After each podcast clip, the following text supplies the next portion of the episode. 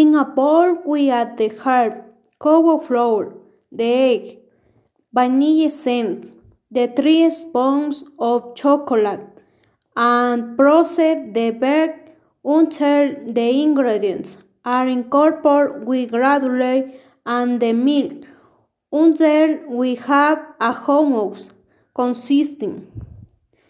In a pan, we place a light butter and Spain into place or preparing and or pancakes.